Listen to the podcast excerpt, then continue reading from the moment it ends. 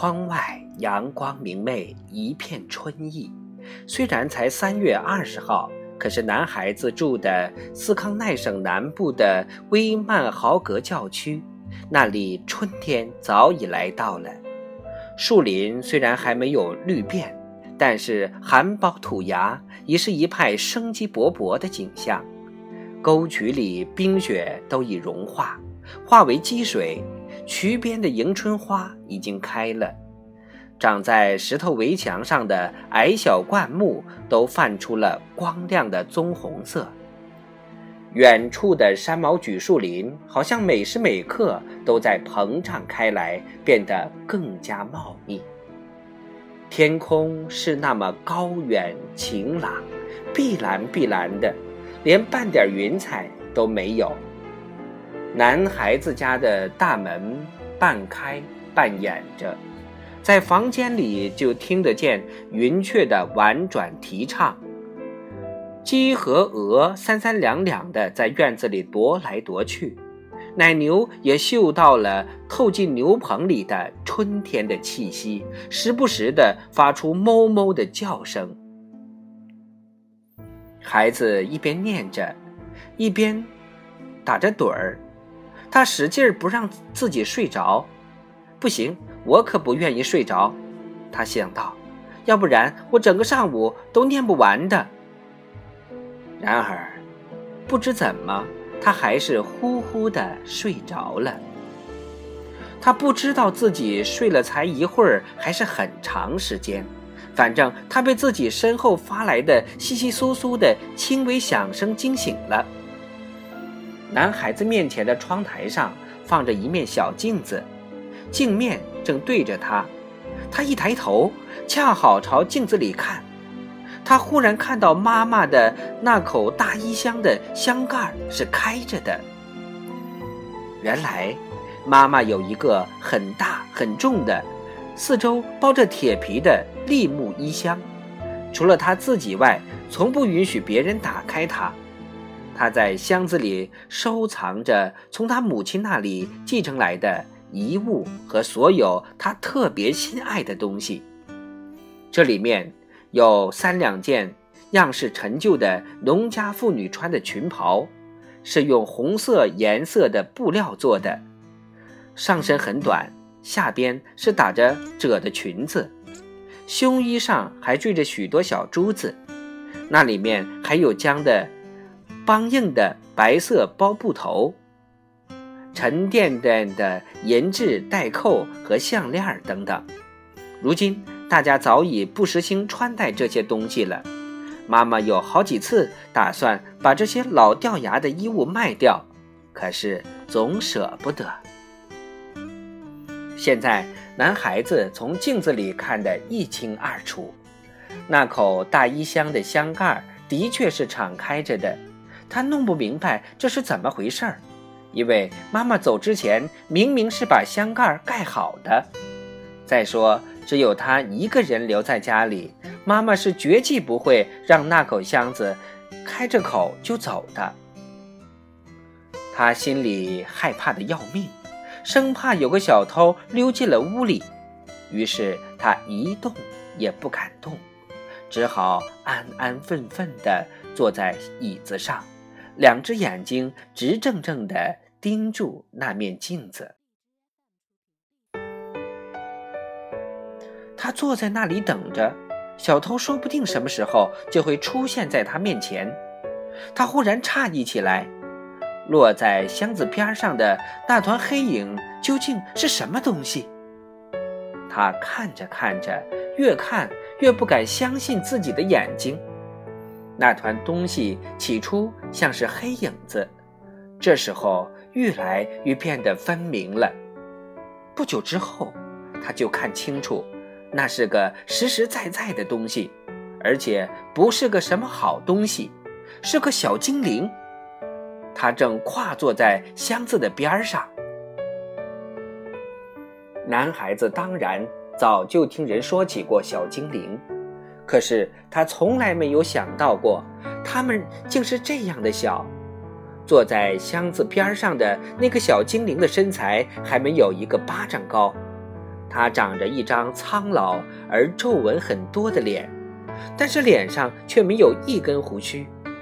他穿着黑颜色的长外套、齐膝短裤，头上戴着帽檐很宽的黑色硬顶帽。他浑身的打扮都非常整洁讲究，上衣的领口和袖口上都缀着白色的挑纱花边，鞋上系带和袜带都打着蝴蝶结。他刚刚从箱子里取出一件绣花胸衣，那么着迷地观赏那老古董的精致做工，压根儿没有发觉男孩子已经醒来了。男孩子看到小精灵，感到非常惊奇，但是并不特别害怕。那么小的东西是不会使人感到害怕的。小精灵坐在那里，那样聚精会神地沉迷在观赏之中，既看不到别的东西，也不听别的声音。男孩子便想到，要是恶作剧一下，比如把它推到箱子里去，再把箱子盖紧，或者是别的这类动作。那一定是十分有趣的，但是男孩子的胆子还没有那么大，他不敢用双手去碰一下小精灵，所以他朝屋里四处张望，想找一样家伙来戳那个小精灵。他把目光从沙发、床移到折叠桌子上，再从折叠桌子移到炉灶，他看了看炉灶旁边。架上放着的锅子和咖啡壶，又看了看门口旁边的水壶，还有从碗柜半掩半开的柜门里露出来的勺子、刀叉和盘碟等等。他还看了看爸爸挂在墙上的丹麦国王夫妇肖像旁边的那只鸟枪。还有窗台上开满花朵的天竺葵和吊挂海棠，最后，他的目光落到挂在窗框上的一个旧纱罩上。他一见到那个纱罩，便赶紧把它摘下来，然后窜过去，贴着箱子边缘把小精灵扣住。他自己都感到奇怪，怎么竟然这样走运？还没有明白是怎么动手的，那个小精灵就已经真的被他逮住了。那个可怜的家伙躺在长沙罩的底部，脑袋朝下，再也无法爬出来了。在起初的那一刹那，男孩子简直不知道他该怎么来对付这个俘虏了。他只顾小心翼翼地将纱罩摇来晃去。免得小精灵钻空子爬出来。小精灵开口讲话了，苦苦的哀求放掉他。